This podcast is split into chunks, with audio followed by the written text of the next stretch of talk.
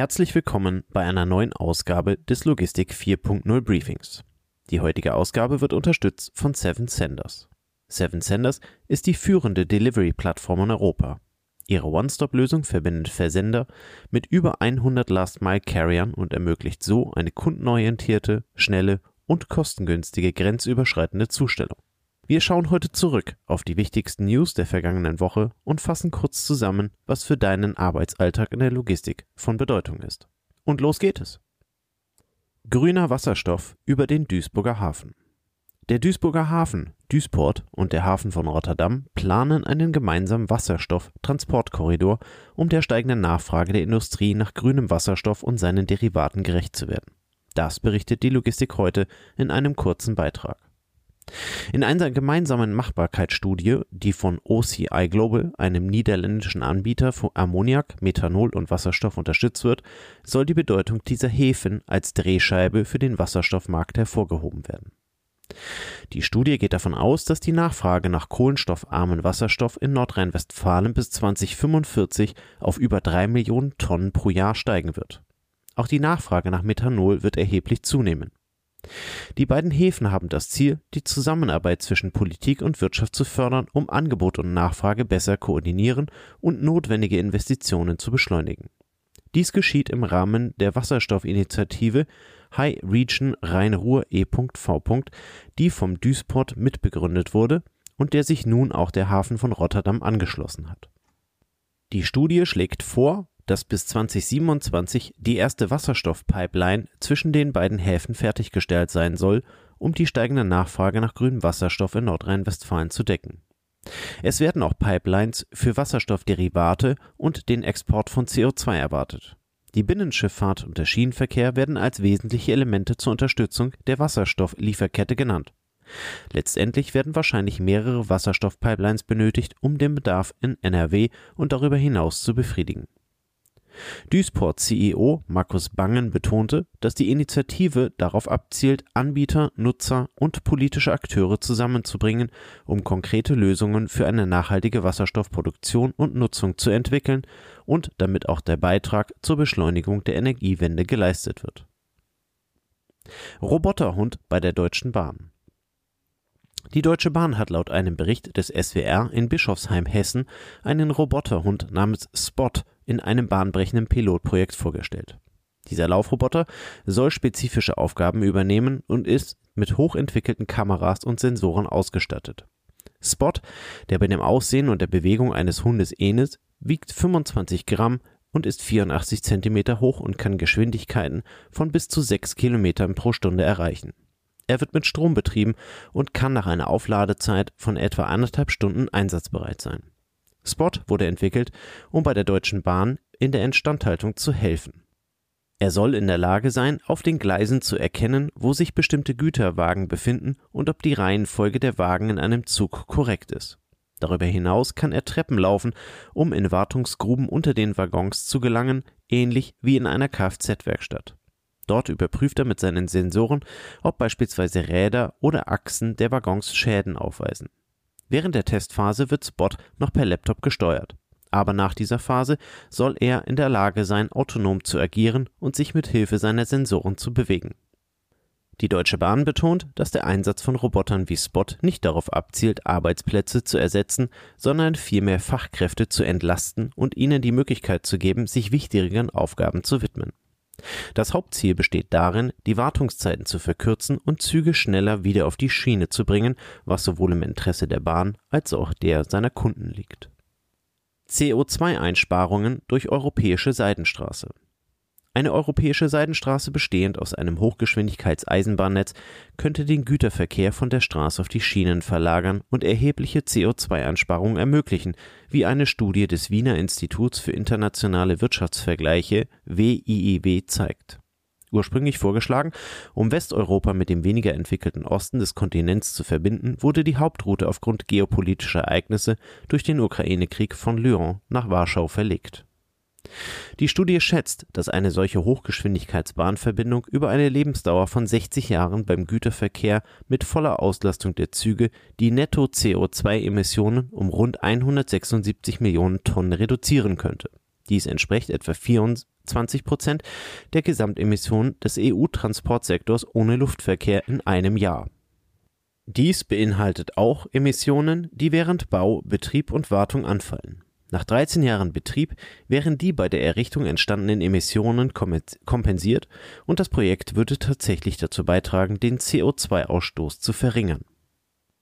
Die Baukosten für dieses ehrgeizige Projekt würden auf 164 Milliarden Euro geschätzt, was etwa einem Prozent der EU-Wirtschaftsleistung entspricht.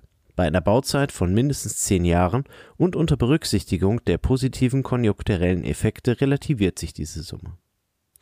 Die Studienautoren betonen, dass eine solche Hochgeschwindigkeitsverbindung den Güterverkehr von der Straße auf die Schiene verlagern könnte und ein wichtiger Beitrag zur Umsetzung einer grünen EU-Industriepolitik zur Erreichung der Klimaziele der EU sein könnte. Es wird jedoch auch darauf hingewiesen, dass dies als Ergänzung zu anderen bestehenden und geplanten Bahnstrecken in Europa fungieren könnte, um die gegenseitige Vernetzung und den wirtschaftlichen Nutzen zu fördern es wird betont, dass es wichtig ist, sowohl die Europäische Seidenstraße als auch Chinas Belt and Road Initiative als komplementär zu sehen und alternative Möglichkeiten zur Finanzierung von Transportinfrastruktur zu bieten. Augmented Reality im E-Commerce Augmented Reality, abgekürzt AR, hat längst seinen Platz im E-Commerce gefunden und könnte diesen weiter ausbauen, dank seiner Integration in die Google-Suche. Die Technologie ermöglicht es Nutzern, virtuelle Produkte in ihrer realen Umgebung zu platzieren und damit zu interagieren. Dies hat das Potenzial, das Online-Shopping grundlegend zu verändern. So berichtet das Portal Internet World, Google habe in den letzten Jahren verschiedene AR-Funktionen entwickelt, die die Interaktion der Nutzer mit digitalen Inhalten in der realen Welt ermöglichen. Nun erweitert Google diese Option auf Unternehmen. Marken können 3D-Produktbilder in Google-Anzeigen integrieren, sodass Nutzer virtuelle Produkte in ihrer Umgebung ausprobieren können. Ein prominentes Beispiel ist der Möbelriese IKEA, der AR in der Google-Suche verwendet, um seine Produkte besser zu vermarkten. Kunden können Möbel in 3D anzeigen und in ihre eigene Umgebung projizieren, um zu sehen, wie sie in ihr Zuhause passen würden der AR-Markt wächst schnell und Prognosen deuten darauf hin, dass er bis 2027 weiterhin stark wachsen wird. Zusammenfassend lässt sich sagen, dass Augmented Reality eine transformative Kraft im E-Commerce darstellt.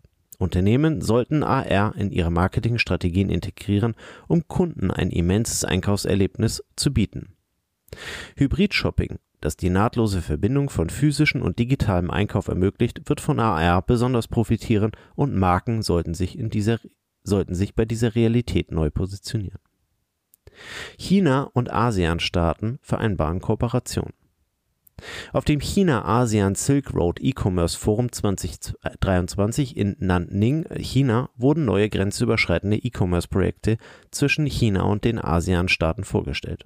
Das Forum, das im Rahmen des 20. China-ASEAN Expo und des China-ASEAN Business Investment Summit stattfand, zielt darauf ab, die Möglichkeiten für grenzüberschreitende E-Commerce und das neue industrielle Ökosystem zwischen China und den ASEAN-Staaten zu fördern ASEAN steht für Association of Southeast Asian Nations und umfasst derzeit die folgenden Staaten Brunei, Indonesien, Kambodscha, Laos, Malaysia, Myanmar, Philippinen, Singapur, Thailand und Vietnam.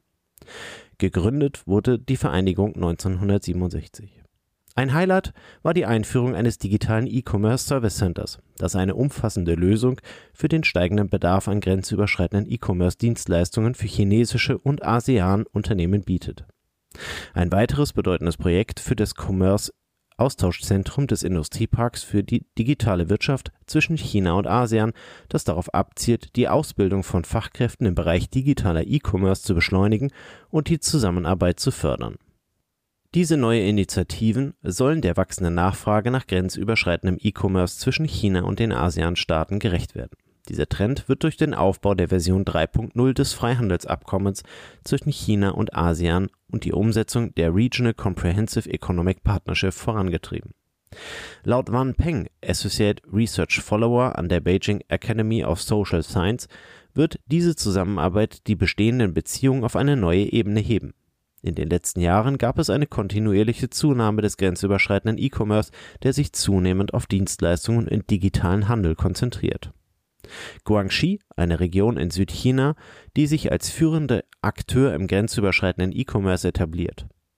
Allein im Jahr 2022 betrug das Gesamtvolumen des grenzüberschreitenden E-Commerce-Handels in Guangxi 17,96 Milliarden Yuan, in Euro 2,46 Milliarden. Ein Wachstum von 89,9 Prozent gegenüber dem Vorjahr. Die Importe und Exporte mit den ASEAN-Ländern machten über 90 Prozent dieses Volumens aus. Um die Entwicklungen des grenzüberschreitenden E-Commerce weiter voranzutreiben, wurden in Guangxi nationale umfassende Pilotzonen für grenzüberschreitenden E-Commerce-Handel eingerichtet und es wurden E-Commerce-Warenlager in verschiedenen ASEAN-Ländern eröffnet, um den Aufbau eines Logistiksystems für den grenzüberschreitenden E-Commerce zu beschleunigen. Kommen wir zu den Veranstaltungen am 28.09.23 veranstaltet der VNL, der Verein Netzwerke Logistik Österreich, den Power Day SCM Resilience im Voestalpin Gästehaus in Linz. Disruption und Volatilität im Supply Chains sind die neue Normalität und erfordern neue Fähigkeiten im Supply Chain Management. Die Veranstaltung beleuchtet deshalb verschiedene Resilienzhebel. Unter anderem integrierte Planung für Transparenz, Schnelligkeit und Einfachheit, Screening von Abhängigkeiten, pragmatisches Risk Management, Nachhaltigkeit und Compliance, Supply Chain Collaboration, partnerschaftlich versus opportunistisch, SCM und Liquiditätsmanagement, Transformation Wertschöpfungsnetzwerk und Befähigung der Menschen in der Supply Chain, die richtige Aktion schnell zu setzen. In fünf Praxis-Insight-Vorträgen teilen unter anderem Osram und Siemens ihre Erfahrungen. Mehr dazu findet ihr unter www.vnl.at. Unter dem Motto Bridging the Gap Between Science Fiction and Reality findet am 10. Oktober 23 eine digitale Kundenveranstaltung von DAXA statt. Das Thema lautet Innovation meets Logistics. Stefan Hohm, Chief Development Officer von DAXA, erklärte in einer circa einstündigen Session ab 17.30 Uhr, welche Technologien von Morgenlogistiker bereits heute antizipieren und inwieweit diese Technologien die Logistikwelt beeinflussen werden. Die Anmeldung läuft bis zum 28.09. und ist möglich unter www.daxa.de slash de slash innovation meets logistics 1521. Das war's für diese Woche. Vielen Dank für Ihre Aufmerksamkeit. Wir hören uns nächste Woche wieder.